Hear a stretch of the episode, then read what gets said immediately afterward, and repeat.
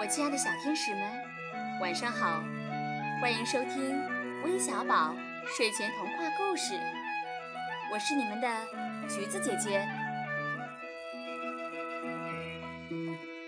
有一位叫妞妞的小朋友，他给我们发了留言说，今年已经五岁了，很喜欢听我们的故事，想讲一个关于小马宝莉公主的故事。另外，还有一位小朋友想听小马宝莉的故事，他的名字叫艾米。他说想点播一个故事是小马宝莉，而且今天啊是他的生日。橘子姐姐在这里祝我们的艾米小朋友生日快乐。另外，微信名称是陈妍芳的朋友。给我们发来留言说也想听小马宝莉的故事，所以今天啊，橘子姐姐就把这个《小马宝莉之甜蜜蜜的诱惑》送给这三位大朋友小朋友，让我们一起来听听吧。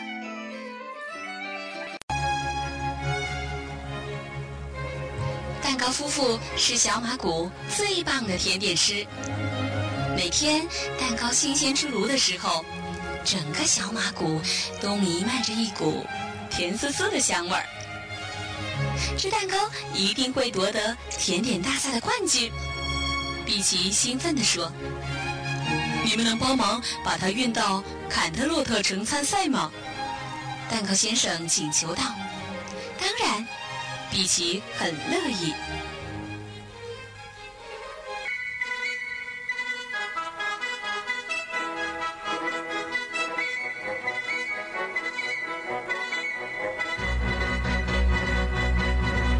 托时背上蛋糕，元宝和柔柔护在蛋糕两侧，紫月用魔法保持平衡。大家浩浩荡荡地出发了，好不容易才将蛋糕运到了车厢里。碧琪咽着口水说：“散发着奶香的杏仁糖，混合着马萨卡奶酪，哦，太完美了！我将这个蛋糕命名为……”嗯，让我瞧瞧，什么蛋糕这么完美？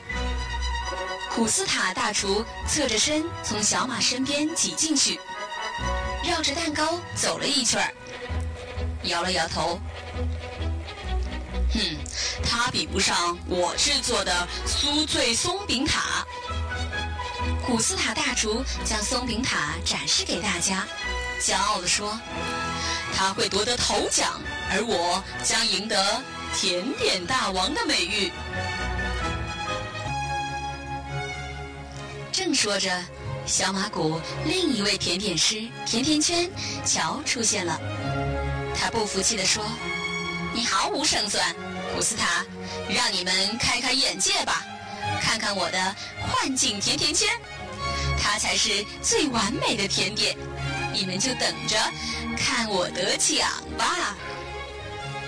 甜甜圈算什么？罗莉亚说着走了进来。看我的巧克力麋鹿慕斯，瞧它优美的造型，也只有我小马谷最棒的甜点师才能做出来。他的话音刚落，车厢里就热闹起来。每一个甜点师都觉得自己的作品是最好的，谁也不服谁。大家七嘴八舌的嚷嚷着，就连火车开动了都不知道。紫月安慰大家：“哪个甜点能得冠军，是菜场上评委们决定的。不如早早休息，明天一早精精神神的参加比赛。”大家听了紫月的话，都不好意思的低了头，纷纷朝自己的车厢走去。到门口，大家就被碧琪拦住了。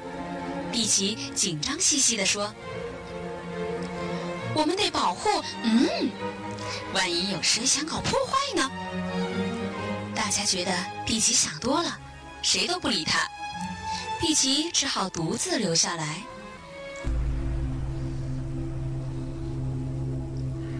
夜深了，突然，一个黑影闪过，碧琪立马追了上去，却只看见乘务员往炉子里铲煤。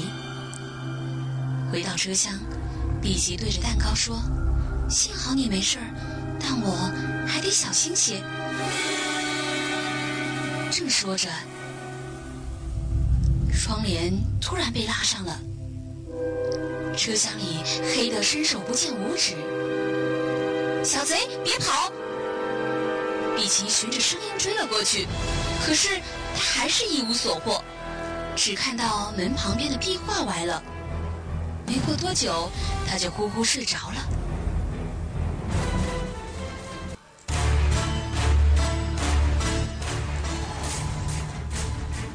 第二天一大早，当紫月伸着懒腰走过来时，惊讶的发现蛋糕有一半被偷吃了。紫月把碧琪叫醒，指了指蛋糕：“啊！”碧琪简直不敢相信自己的眼睛。我明明一晚上都守在蛋糕身边，怎么会发生这种事？碧琪的惊醒声吵醒了大家，气呼呼的碧琪发誓要找到窃贼。幸好紫月想出了一个好主意。我读过很多悬疑小说，要查出真相的唯一办法就是侦查。没错，这次就让我做一回侦探，抓住小偷吧！碧琪信心十足地说。碧琪立马变身大侦探了。好的，那我们从哪里开始调查呢？紫月问道。不用调查，因为我知道是谁干的。听了碧琪的话，大家惊讶地问：“你知道？”显然这件事是古斯塔大厨干的，因为他知道自己的松饼塔会输给……嗯。碧琪跑到古斯塔大厨面前，恶狠狠地说道。而且碧琪接着分析：“古斯塔大厨把我绑起来，然后用东西把蛋糕切了，这完全说不通。”紫月提出质疑。要是你被绑起来，现在怎么会站在这里？而且蛋糕不是被切的，而是被咬的，好像有点道理。碧琪点点头。那偷吃贼就是乔。小朋友们，凶手难道正如碧琪所说的那样吗？明晚，橘子姐姐将和你一起揭晓答案。我们明晚再见喽，晚安。